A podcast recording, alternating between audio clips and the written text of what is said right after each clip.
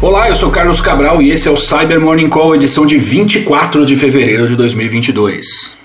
A gente começa essa edição repercutindo a notícia de que uma nova onda de ataques cibernéticos afetou diversas redes ucranianas entre ontem e hoje, nos momentos que antecederam a invasão russa ao país, o que aconteceu na noite passada.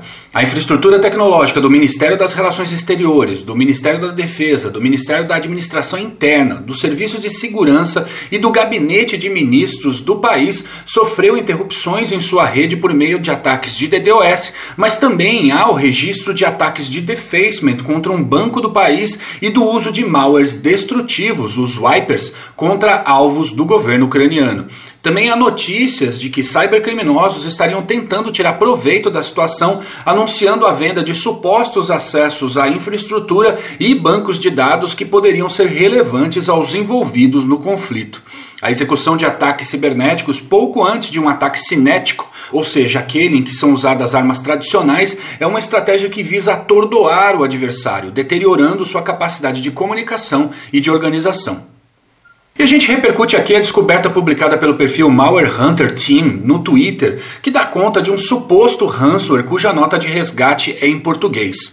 Na verdade, a ameaça é um screen locker, ou seja, um software feito para travar a tela da vítima, seja por brincadeira ou, como nesse caso, para exigir um resgate. Os operadores da ameaça exigem o pagamento de 100 reais para desbloquear o computador da vítima. A transferência deve ocorrer por meio de uma chave Pix, cuja conta remete a um profissional que faz serviços de limpeza pós-obra. E pesquisadores de uma empresa chinesa chamada Pangu Lab divulgaram ontem os detalhes de uma ameaça interessante, porém antiga, do backdoor BVP-47, o qual é vinculado ao Equation Group, que, de acordo com múltiplos relatórios de inteligência, livros e documentários, seria o departamento chamado TAO, ou Tailored Access Operations, que faz parte da Agência de Segurança Nacional dos Estados Unidos, a NSA. A ameaça foi identificada em 2013 durante a análise forense de um sistema Linux comprometido e, segundo os pesquisadores, o artefato possui um protocolo de comunicação baseado no envio de pacotes TCP/SYN, além de mecanismos de evasão, autodestruição e ofuscação de código. Para entender o vínculo dessa ameaça com a NSA, é preciso voltar no tempo para 2016, quando um grupo chamado Shadow Brokers afirmou ter roubado cyberarmas do Equation Group, colocando uma série de artefatos à venda e vários outros de graça, em pacotes liberados entre 2016 e 2017. Em meio às cyberarmas que foram doadas estava o exploit Eternal Blue, que posteriormente foi usado pelos norte-coreanos no ransomware WannaCry. Para quem trabalhava na área nessa época, sobretudo quem viveu momentos de apreensão com WannaCry, essa foi uma época de eventos bastante impactantes. No entanto, também se trata de uma fase marcante na história da cibersegurança.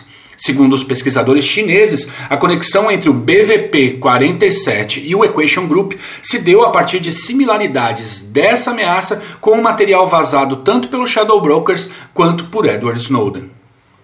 Especialistas da Sophos identificaram semelhanças entre uma nova família de ransomware chamada Entropy e o malware Dridex, uma antiga botnet documentada originalmente em 2013.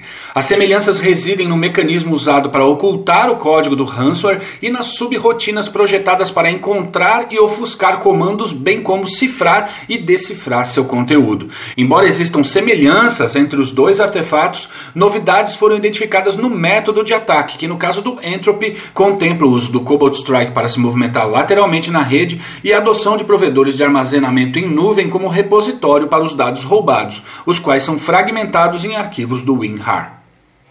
Por fim, um comunicado assinado pelas agências de cibersegurança do Reino Unido, dos Estados Unidos e também pelo FBI e a NSA alertou ontem para o vínculo entre o malware catalogado como Cyclops Blink e o grupo russo catalogado como Sandworm.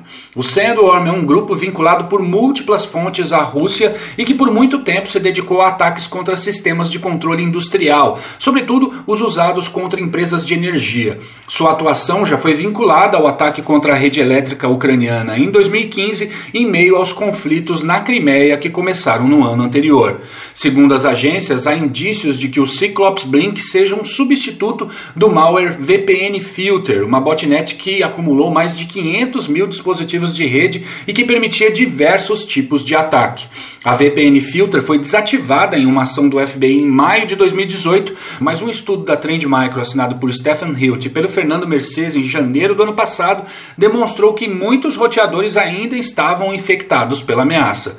O Cyclops Blink está nativa desde pelo menos junho de 2019. Seus operadores têm implantado o malware principalmente em dispositivos da fabricante WatchGuard, mas também estão focando em dispositivos NAS e em outros equipamentos frequentemente encontrados em escritórios pequenos e em redes domésticas. E é isso por hoje, obrigado por ouvirem o Cyber Morning Call e tenham um bom dia. Você ouviu o Cyber Morning Call, o podcast de cibersegurança da Tempest. Nos siga em seu tocador de podcast para ter acesso a um novo episódio a cada dia. E para saber mais sobre a Tempest, nos siga no Instagram, Twitter e LinkedIn ou acesse www.tempest.com.br.